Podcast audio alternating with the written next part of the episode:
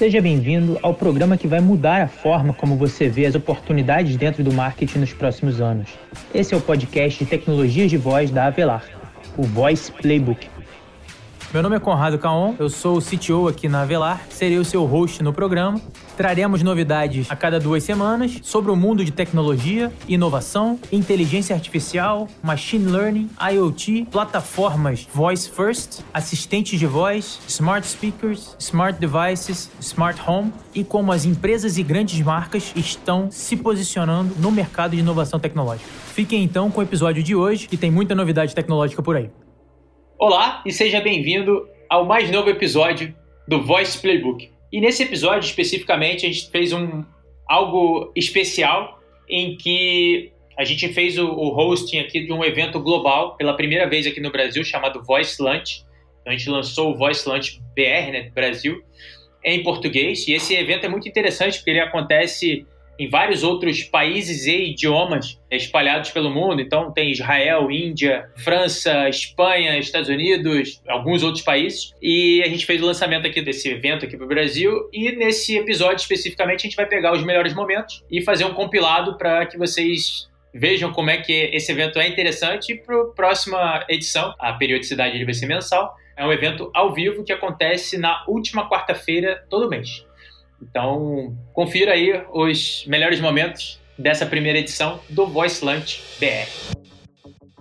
Bom, queria tentar abordar aqui alguns pontos específicos para a gente debater. E eu estou vendo que tem oportunidade de grandes empresas, tem oportunidade nas agências e nas empresas que fazem desenvolvimentos terceiros, e tem também oportunidade para os produtores independentes desenvolvedores independentes. Isso é muito legal.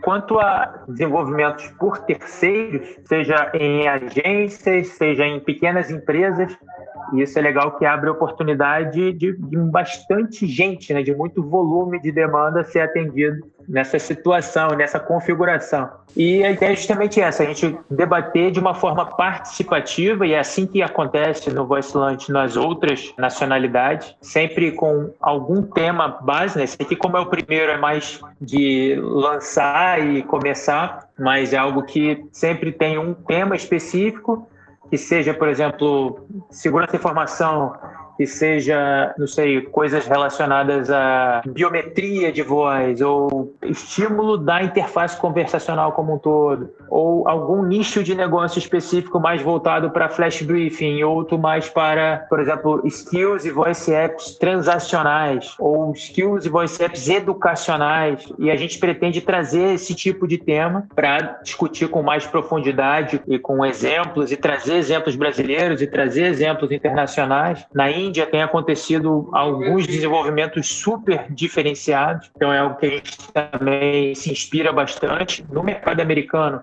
já tem uma pletora gigantesca de diferentes cases, e aí, sem dúvida, esse é um tema bastante importante. Outra questão interessante também, que até o João tinha me sugerido aqui da gente tentar abordar, é a questão da monetização. Algo que já existe nos Estados Unidos é o, uma funcionalidade chamada In-Skill Purchase, que são compras realizadas dentro do Voice App, que isso é algo que ainda não chegou aqui no Brasil, então algo que os desenvolvedores e a comunidade como um todo já pode começar a pensar nos cenários para assim que essa funcionalidade estiver ativa, ter um maior nível de monetização para os próprios desenvolvedores. Então isso é algo que está no roadmap. E, na verdade, outra coisa interessante que aconteceu no mundo da monetização foi o, a questão da Epic com a Apple, né? Que é mais ou menos a lição do que, que acontece quando você busca meios alternativos de monetizar, não respeitando, né? Então, que sirva de aviso aí para quem estiver mexendo com isso. Eu mesmo era uma das pessoas que estava mexendo com uma monetização alternativa, mas que fique de aviso aí, né? Porque o problema que deu aí quando a Epic tentou desviar a monetização para um provedor externo, para não pagar lá as taxas que a Apple submete aos desenvolvedores. É um tema interessante da regra interna de monetização que as plataformas impõem e acabam forçando muita gente e de vez em quando, raramente, aí tem alguém que peita isso com força e a, a Epic tá aí para não me deixar mentir discutir sozinho, né? É uma brincadeira que eu faço. André, teve alguma repercussão disso aí nos Estados Unidos que você tenha lembrado recentemente, em além da questão da briga da Apple com a Epic? Eu acho bem interessante porque o modelo de, de, monetização da plataforma da Amazon é igual do Google Play e da, da Apple no final das contas. O 30% e as restrições são as mesmas. O que é diferente aqui é que o fato dos desenvolvedores não estarem fazendo muito volume de transações ainda não causou nenhum atrito. Eu acredito que esse é o ponto agora. A plataforma é muito nova, todo mundo quer ter um relacionamento saudável com as plataformas, seja você uma agência, um dev shop ou até um desenvolvedor individual. Então, acho que está todo mundo experimentando para ver qual que é o modelo que funciona. A gente mesmo tem um game que é o, o, show do milhão, né? O Who Wants to Be a Millionaire em parceria com a Sony. E a gente está testando modelos de negócios diferentes, se é uma assinatura que faz mais sentido de algum pacote ou vender algum tipo de, a gente chama digital goods, né, consumable goods, que é a oportunidade de comprar vidas para continuar no jogo ou qualquer tipo de ajuda. Então, é interessante saber o que está acontecendo com a Apple e com a plataforma do iOS. Eu acho que isso indica muito o futuro do que pode vir a acontecer com as plataformas de voz, mas ainda é muito cedo para ter qualquer tipo de atrito, eu acredito eu. Mas os desenvolvedores e, e diferentes pessoas no espaço estão testando diferentes modelos para ver o que funciona, né? É muito comum aqui, acredito que algo muito parecido vai acontecer no Brasil, é o fato das crianças crescerem utilizando esses dispositivos. Agora, com a penetração começando a acontecer no mercado, a Amazon entrando com campanhas de marketing nacional, utilizando bastante televisão, outros métodos de penetração, eu acho que as crianças utilizando e crescendo, acredito, o alcance dessas plataformas, vem um outro problema. Para você criar jogos para essas crianças que são aqueles que têm muito tráfego nas plataformas, que eles já divulgaram oficialmente que são as experiências que têm muito tráfego de entretenimento, mas aqui nos Estados Unidos, e acredito que no Brasil deve ter algo parecido, é o Copa Compliance então a UX para você conseguir vender alguma coisa dentro de uma experiência de voz é terrível, simplesmente não funciona, são conversões que não precisam nem ser citadas, mas são coisas que tem que se levar em consideração porque tem que ter algum modelo, vai ter que ter o que a gente chama de Pokémon Go Moment para jogos de voice, né, que aconteceu com AR e tudo mais, para criar aquela awareness de que existem esses games e as pessoas podem ir atrás deles, né? Então eu acho que tá no início ainda, o pessoal ainda está tentando desmistificar como é que desenvolve é, modelos de monetização o João Paulo parece que tem uma experiência bem interessante. Adoraria bater um papo depois sobre isso, porque quem mete a mão na massa sabe exatamente as dificuldades que é para conseguir gerar resultado. Mas se eu tivesse que deixar aqui meu depoimento, seria mais ou menos isso. Eu acho que está muito no início para ter algum atrito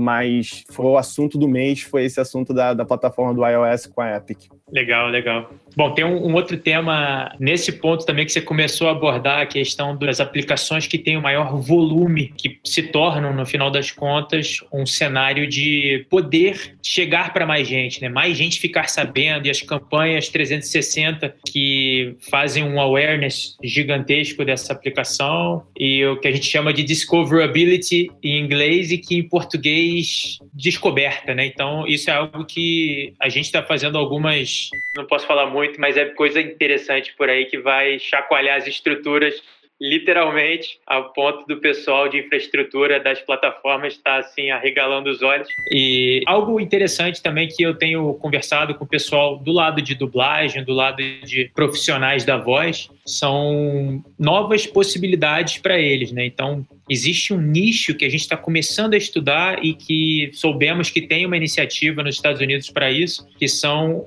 os anúncios em áudio interativos. Tem uma empresa chamada Instramatic, que é da Pandora, nos Estados Unidos. A Pandora nem veio para o Brasil, mas é algo muito parecido com o desenvolvimento de um voice app, é uma skill, um action, que é encapsulado dentro de um spot ali de 15 ou de 30 segundos, às vezes programaticamente, em streams de áudio, seja num podcast, seja num TTS de um artigo que foi convertido, e acaba que isso chama a audiência para participar.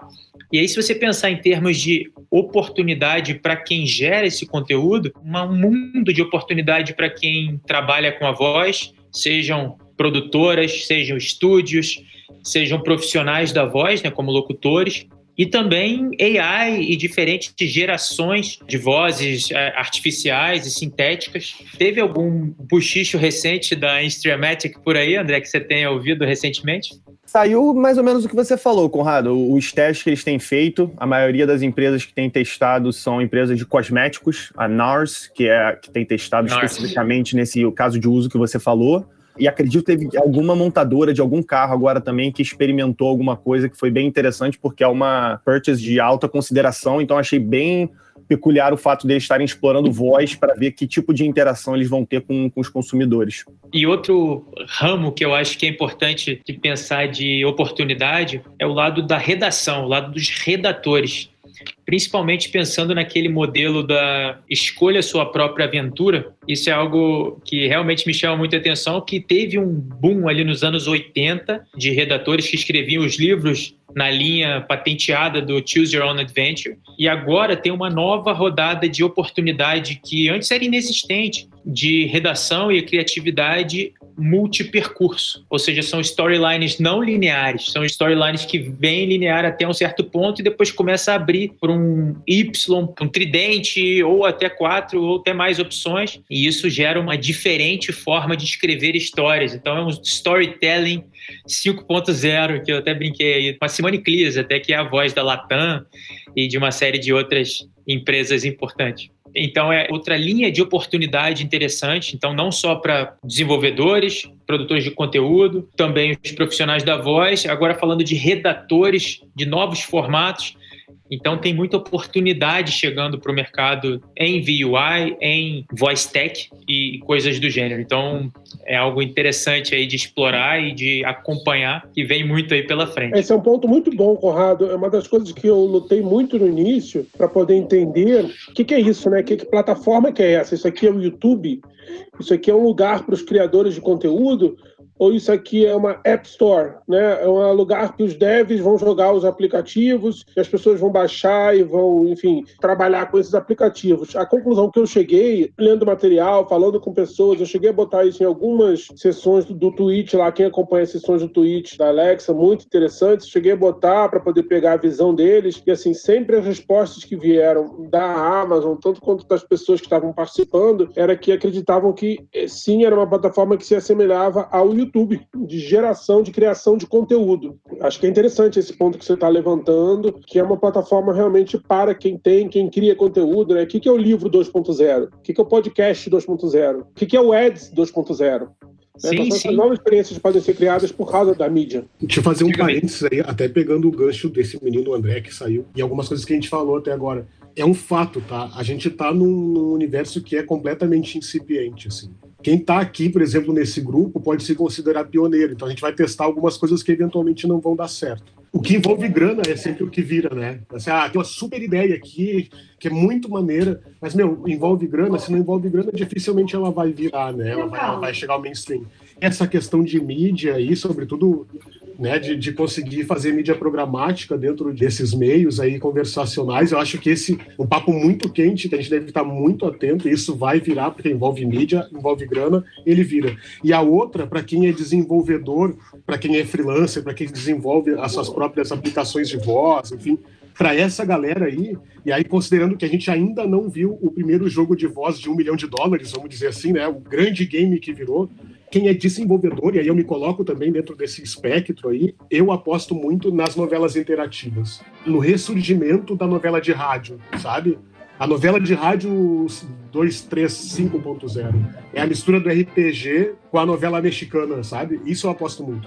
Fantástico. E interessante que o Spotify está fazendo alguns investimentos específicos, né, bastante alinhados com o investimento que foi feito lá fora com a compra da Gimlet Media, que tem um acervo gigante de conteúdo em áudio. Eles compraram uma série de roteiros e conteúdos já preparados. E o interessante é que aqui no Brasil foi lançado a história chamada Sofia, a história de uma mulher que começa a trabalhar na empresa por trás de Sofia, a assistente virtual mais intuitiva do mundo. Se a Sofia?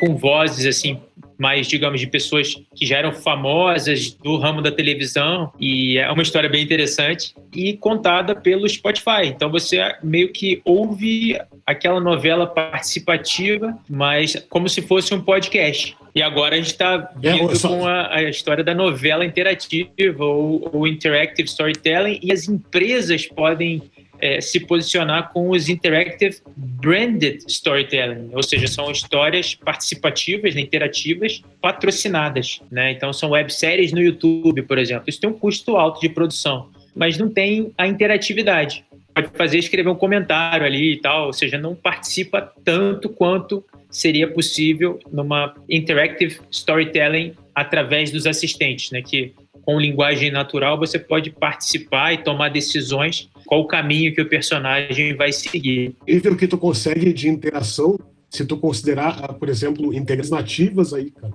sabe? O nível de interação que tu consegue ter com uma história dessas, ela, ela excede mil vezes a, a voz, né? Eu posso estar conversando com alguém ali na história e receber um SMS e poder agir em outros meios, né? A gente ainda não viu nada ainda do que a gente vai ver nos próximos anos. Aí. Vem muita coisa boa por aí. Um outro ponto que a gente também chegou a abordar, o João até tinha colocado a ideia dos geradores de conteúdo, meio que naquela linha análoga ao YouTube, que gerou os YouTubers, né? Uma profissão hoje em dia geração de conteúdo, e hoje pelo TikTok e pelo Instagram, mas nessa linha de geração de conteúdo, algo que é bastante interessante é o, o posicionamento do flash briefing. O flash briefing, ele, por mais que tenha ali um nível de dificuldade médio, não é tão difícil de você lançar o seu flash briefing, é algo que eu vislumbro um crescimento muito grande na base da pirâmide, ou seja, o gerador de conteúdo, o podcaster, o próprio youtuber, na rotina das pessoas com os assistentes. Então, o flash briefing é um formato curtinho, cerca de dois minutos, três minutos no máximo, com uma frequência muito alta, como diário, por exemplo, em alguns casos até três vezes por dia. E essa frequência alta e conteúdo curto de duração faz com que você consiga entrar nas rotinas dos usuários de assistentes digitais. Isso é muito poderoso e pode permear diferentes nichos da sociedade. Então, tem casos de síndico do condomínio ou técnico do time de basquete da escola da esquina, provedores de conteúdo para grupos selecionados que querem entrar na rotina para as pessoas receberem aquele conteúdo e que algo que a pessoa, quem está recebendo, possa controlar se quer ou não receber. Então é um pouco diferente de um grupo no WhatsApp, por exemplo, e é bastante poderoso porque é fácil de ser feito. Então, a gente até está fazendo algumas apostas internas aqui de preparação de plataformas e preparação de serviços self-service, justamente nesse foco, por ter um potencial muito grande de volume de contratantes, volume de demandantes desse tipo de serviço. Ô, Conrado, eu queria então é algo que a gente acredita bastante. pergunta. Para a galera da tá URA e do chatbot, eu queria entender, pegar um pouco da visão, porque, puta, é muito interessante, porque é um negócio que vocês estão vindo de um mercado que era aquele negócio disque 1 para tal, disque 2 para tal, aí foi para o mercado que foi disruptado pelo texto, né? Que eu acho que ajudou pra caramba quando apareceu, no caso da URA, o texto, e agora vem o assistente, que é outra parada. Se você vai num, num aplicativo, por exemplo, para você pedir alguma coisa para WhatsApp e você vê a diferença de você pedir uma coisa com uma interface conversacional, é totalmente diferente. Você pode ficar, tipo, 60 minutos fazendo um pedido quando você pede por texto, mas quando você está conversando é como se você estivesse falando com uma pessoa, né? O, o, feedback é na hora. Então, assim, quem tem acompanhado isso, está vindo desse, com esse background, como é que vocês estão vendo esse negócio? Como é que é essa dificuldade de fazer adaptação? Ou vocês acham que a adaptação é tipo plug and play? Você bota uma coisa de URA em Voice Assistant e funciona, ou bota uma coisa de texto em Voice Assistant e funciona? Como é que é isso? Então, eu vou fazer aqui um comentário. O Luigi também tem bastante para complementar. Só queria fechar o assunto anterior dizendo que eu acho que não vamos ter só entretenimento na roda, tá? Eu também vejo bastante o nicho de saúde e finanças avançando bastante. Então, eu vejo muito isso que vocês falaram também, de ads e, e storytelling, mas a área de saúde e finanças também está vindo bem forte. Sobre a adaptação que o João comentou, na verdade tem um outro ponto no meio aí, João, que não é passada a URA numérica para os chatbots. A gente tem também os chamados agentes, né, VDAs, que são aqueles telefones que falam e reconhecem também a fala da pessoa. Aí a gente já tem um meio termo e conseguiu aprender bastante como funciona a conversa aberta nesses pontos e saber que o input do usuário, por ser diferente, não ser mais numérico, ser uma palavra, pode fazer com que ele pegue atalhos, com que ele vá direto ao assunto. A gente precisa pensar a arquitetura da informação, da interface de uma outra forma. Eu acho que a maneira de se comunicar é, como um sistema se mantém, a diferença é na finalização, passando quais seriam os comandos, para manter uma conversa mesmo, né? Não ser via comando. Só que o input do usuário muda tudo. Eu já tenho uma resposta um pouco mais precisa e mais rápida, porque ele já tem outro tipo de comportamento, né? Numa hora numérica, eu preciso fazer um teste de desabilidade para saber exatamente o que está passando na cabeça dele, ou só quando ele chega num call center. Nessa aura que é mais agente virtual e VDA, não, ele já está ali falando para mim e eu já tenho um número de acurácia e de precisão que está me falando, ó, não está rolando, ele não está chegando na intenção correta. Então eu tenho um meio termo aí de chatbot que eu uso também nesse tipo de URA. Complementa, por favor, Luigi. Eu concordo com a Jana, eu acho que realmente a gente já tem alguma área, já tem alguma expertise, principalmente por conta do VDA. Então você já tem esse input, que é um input realmente de intenções, e você vê quais essas palavras são mais usadas e como que a pessoa se expressa, e isso já traz uma outra dinâmica. Então, por exemplo, se você for é, dar o mesmo serviço com oito opções e você fala, ah, o que você quer fazer, então você já tem toda uma dinâmica diferente em como você constrói essas sentenças, em como você explicita isso e provavelmente até na personalidade desse assistente de voz. Então já tem uma diferença. E o que a gente está começando a ver também em relação ao uso das skills e, né, então Alexa, Google Assistente, é que ainda é uma dinâmica mais rápida ainda do que o do VDA. Então, porque você não está lá e liga, você está com um problema, pega o telefone, liga e tem essa jornada que é uma jornada mais extensa. Você tem uma relação ali que é uma relação mais próxima com uma relação com o eletrodoméstico. Então, é algo muito mais rápido, de um impacto muito mais dinâmico, principalmente na área de serviços. O aprendizado do VDA e do chatbot já traz a gente um passo muito mais além para encontrar essa linguagem ideal para Alexa, para Google Assistente, para todos esses assistentes, mas eu acho que ainda a gente tem que investigar mais qual é a dinâmica que as pessoas têm com esses dispositivos, que me parece uma dinâmica ainda mais rápida do que com o VDA ou com o chatbot, por exemplo, que a pessoa para, sente e vai resolver um problema. Interessante você falar isso, Luigi, porque algo que também a gente está mapeando aqui como uma oportunidade para o mercado é algo relacionado a uma rápida resposta para N fatores em que você entra em contato de uma forma muito ágil. Você falou, é como se fosse um eletrodoméstico, você vai lá e interfaceia imediatamente. Né? Então é algo que a gente também está colocando como uma pauta de desenvolvimento aqui de rápida resposta ou um feedback imediato para uma empresa. Parecido com a ideia do Twitter, né, que você consegue ativar rapidamente, entra a ideia do community management, mas não com uma conversa já meio que pré-determinada ou pré-programada. Isso é um ponto bastante interessante.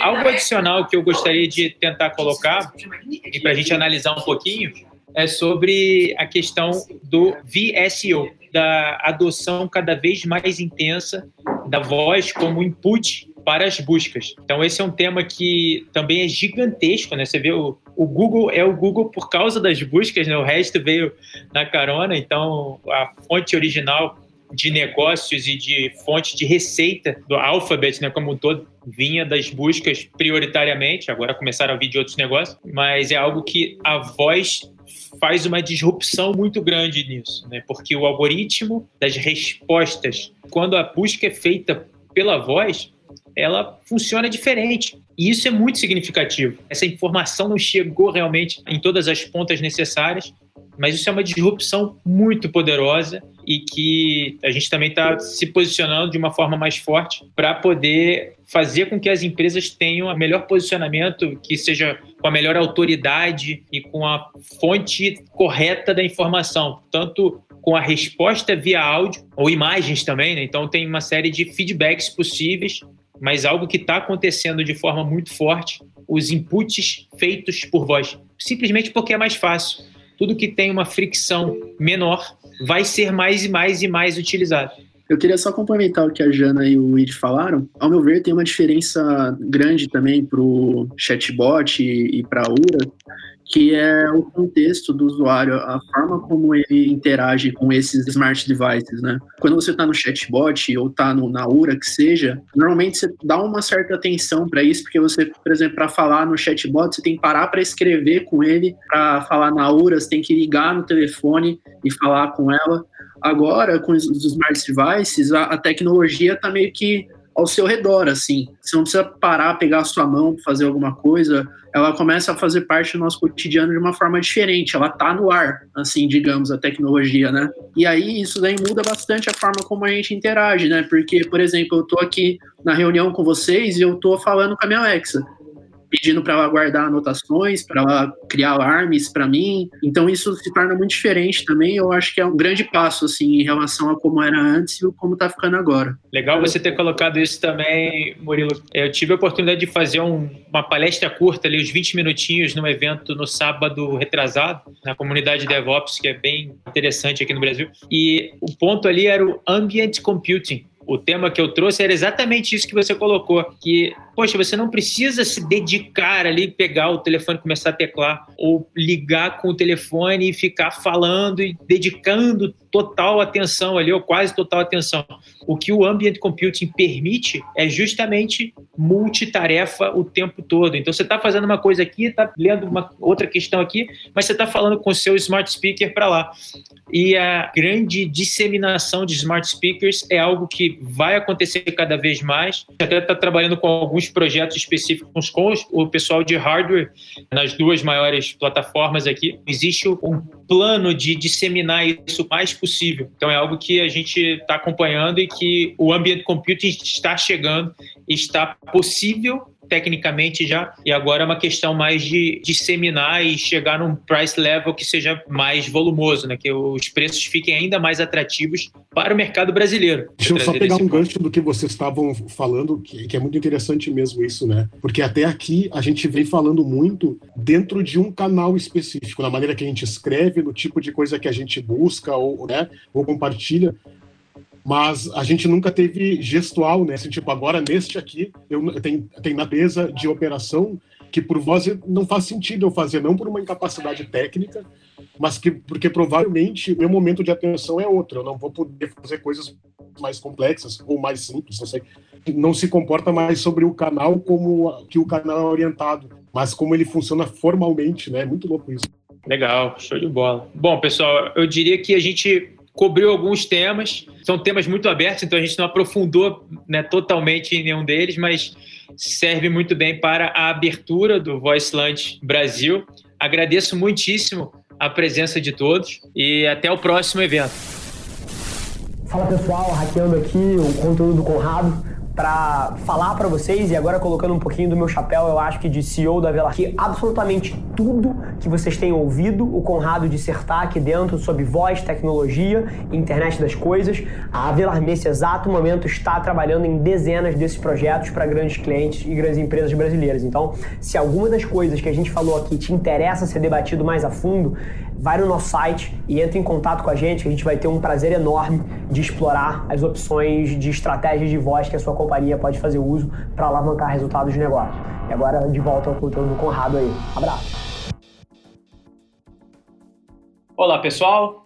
Sejam bem-vindos aí à sessão de notícias do nosso podcast, em que a gente seleciona algumas notícias interessantes aí do mundo de voice tech e de IoT e alguns outros temas interessantes de tecnologia que se aplicam aqui à nossa indústria. E para começar, eu queria colocar aqui uma notícia interessante que é a respeito das consequências da aquisição da Fitbit, que é uma fabricante de smartwatches né, e dispositivos de traqueamento de atividades, etc. Eles têm algumas linhas interessantes de relógios inteligentes, em que o Google fez aí uma aquisição de 1,2 bilhões de dólares e aí as primeiras consequências começam a aparecer, até de forma interessante, no meu ponto de vista, em que eles estão adicionando, evidentemente, o Google Assistant integrado aos relógios inteligentes da Fitbit, mas interessante que eles também continuam mantendo a Alexa, né, que é o assistente da Amazon, como opção. Então, tanto para as novas linhas de produto chamado New Sense, né, New Sense é uma linha de produto específico, e também o Versa 3, edição 3 da linha Versa. Ambas essas linhas de produto da Fitbit estão sendo integradas com o Google Assistant e mantendo a Alexa como opção, ou seja, você ainda pode continuar usando a Alexa isso refletindo de forma interessante aí o mercado americano, que tem uma distribuição de market share entre os dois de forma bastante competitiva. Então, esse é um primeiro tema aí legal, recente, que chega no Brasil também. Aqui no Brasil já temos a comercialização local de alguns smartwatches, a própria Samsung está com alguns bem interessantes. E por aí vai. Esse é um mercado que vai crescer muito, dos wearables. Né? A Apple trouxe né, o, Apple Watch vem crescendo bastante também, é uma linha de negócio na Apple que tem um resultado muito forte. Então, vamos lá. Saiu uma pesquisa recente aqui na semana retrasada, até que foi publicada, e eu queria trazer dois números dessa pesquisa, apenas dois números, tem lá uns 200 números, né? mas dois números interessantes. O primeiro é o número de 84%. O que é 84%? 84% das pessoas que alugam, né, alugam apartamentos no mercado americano, gostariam de ter funcionalidades de casa inteligente, né, smart home features, nos apartamentos que eles alugam. Então, 84 gostariam que tivesse. E aí, o número mais interessante eu diria que é esse aqui. 61% das pessoas que responderam à pesquisa estão dispostos a pagar uma taxa mensal a mais ou pagar um premium, né, pagar um pouquinho mais, para ter esse tipo de funcionalidade de smart home no seu apartamento, ou na sua casa, ou na sua moradia alugada, ou seja, em relação ao mercado de aluguéis. Né? Então, dois números interessantes dessa pesquisa recente no mercado americano, que é sempre uma referência para a gente pensar nas aplicações que a gente deveria estar fazendo agora, porque é um reflexo né, que acaba chegando aqui também. Do ponto de vista de hardware, tem esse gap maior, mas do ponto de vista de software e desenvolvimento de interações, esse gap é bem menor, então chega muito mais rápido. E um outro tema interessante que surgiu na semana passada é um posicionamento numa nova linha de produto. Né? A gente falou agora há pouco dos smartwatches, né, que são os relógios inteligentes, mas tem um subsegmento interessante que a Amazon fez um lançamento, inclusive recente, que é chamado Halo Fitness Band, que nada mais é do que uma pulseira voltada para fitness, né, para medições de exercícios, né, e traqueamento de exercícios, diria assim, chamada Halo. Então, a Alexa, né, junto com a Amazon, fez o lançamento do Halo, que é esse fitness band, excluiu a Alexa do device, provavelmente por uma questão de custo de hardware, ele ficaria muito caro e a ideia é ter um price point bem baratinho. Mas o interessante é que tem sim dois microfones nessa pulseira, e esses dois microfones eles fazem um certo uma graduação ou talvez a palavra não seja bem interpretada, mas um julgamento do seu tom de voz e que tem um, um, app que acompanha, ou seja, essa pulseira ela fica pareada via Bluetooth com um app no seu smartphone e engraçado é que esses microfones eles têm o que eles chamam de tone feature, que é uma funcionalidade do tom da voz.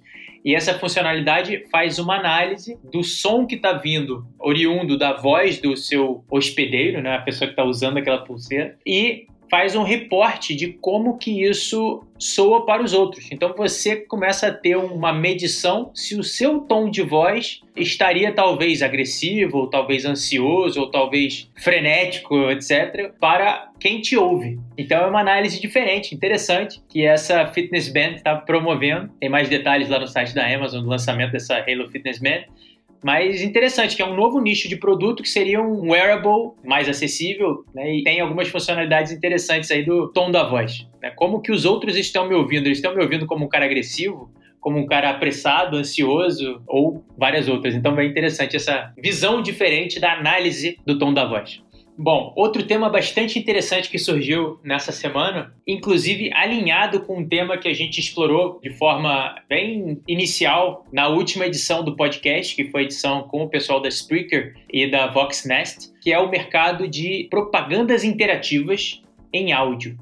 E não só em áudio, é interessante que teve uma nova entrada aqui. Então, a gente já tinha mencionado que o Spotify estava fazendo algumas iniciativas nesse lado de Smart Ads ou Interactive Audio Ads. E a Pandora também, através da empresa dele chamada Instramatic, também estava fazendo alguns pilotos nessa linha. E agora o interessante é que isso está tomando uma nova proporção. Uma união da NBC com a Universal, eles fizeram um serviço de streaming. E esse serviço de streaming chamado Peacock, ele está ativando uma opção e está testando já esse modelo que é chamado de On Command é como se fosse sob comando ou sob pedido, algo assim, que são nada mais do que voice activated commercials, ou seja, são propagandas em que eles têm uma interação né, e habilitam o microfone para ouvir de volta a pessoa que está assistindo, a audiência. Então, Voice Activated Commercials. Inclusive, interessante que já tem algumas campanhas que eles desenharam em conjunto com grandes marcas. Então, tanto a Unilever quanto a Target fizeram essa parceria inicial dos primeiros spots né, de comerciais interativos. E um foi específico para a linha de produtos suave, né, a linha de limpeza, né, sabonete, etc., em que teriam descontos na Target, né, que é o varejista, que tem supermercados grandes, pequenos, de vários tamanhos. Então, o hashtag seria Save with Suave, né? Ou seja, são frases de invocação exatamente similar à ideia dos comandos de voz e, e as frases de invocação para você habilitar nos assistentes de voz uma aplicação, um voice app. Aqui nesse caso é para você responder para o comercial na televisão fechada por streaming, né? Mas que tem o microfone aberto ali para te ouvir de volta. Se você pede, você recebia, nesse caso aqui, um cupom de 5 dólares de desconto de produtos suave na Target. Então, bem interessante aqui. Outras marcas que também declararam publicamente que estão testando esse formato são marcas de cerveja, como a Coors Light, parte financeira, que é o State Farm, empresa de telecom, que é a Verizon, e também de carro automobilístico, que é a Subaru, né, japonesa, que também estão na linha aí de desenvolvimento dessa novo formato de propaganda interativa em que o retorno é via áudio, ou seja, a propaganda em vídeo por essa plataforma de streaming chamada Peacock da NBC Universal e o retorno é através do áudio com o mínimo de fricção, né? o mais alinhado ao que é chamado de ambient computing, que é a computação ambiente, né? que você tem diversos dispositivos e se eles podem ter o microfone opcionalmente aberto para você interagir com essas propagandas, isso abre um novo formato, uma nova infinidade de formatos aí para serem explorados positivamente para a experiência do cliente. Bom, para quem já gosta da interface de inteligência artificial através do áudio nos assistentes aí da Alexa, né, do Google Assistant, etc., teve um lançamento recente agora no mercado chinês automobilístico que, nossa, eu fiquei muito impressionado. É o novo carro chamado Bestune E01, né? Bestune E01, que é de uma fabricante de carros chinesa chamada First Auto Works. Eles fabricam carros elétricos e né, carros super modernos. E o interessante é que a interface né, de interação entre o motorista ou os ocupantes do carro com os instrumentos do carro, né, com a mídia, etc., é através de voz. Mas não apenas através da voz. Tem um assistente holográfico no carro, que é um assistente que você enxerga ele se mexendo, dançando, né, se movendo naquele local do painel que está desenvolvido para esse holograma. É incrível.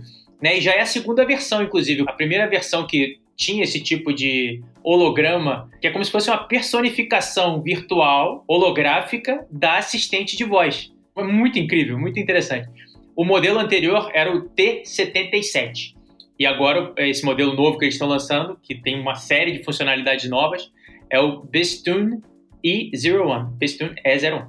Bom, interessante que além de todos os instrumentos digitais de controle do carro, né, de temperatura, de tudo que o painel do automóvel permite, esse personagem né, um, é realmente uma persona animada do assistente e dança, pula, dá cambalhota, faz uma série de atividades que são totalmente novas, né? super disruptivo, bem interessante. A versão anterior, do, que era o T77, já usava a tecnologia da Xiaomi, o nome do assistente era o Xiao AI, não está confirmado aqui publicamente, mas provavelmente o Bestune E01 também usa a versão posterior do Xiao AI. E incrível, porque é algo totalmente diferente. Imagina você não só conversando com a assistente digital, imaginando-a, mas também vendo-a né, numa holografia no painel do seu carro enquanto você está dirigindo.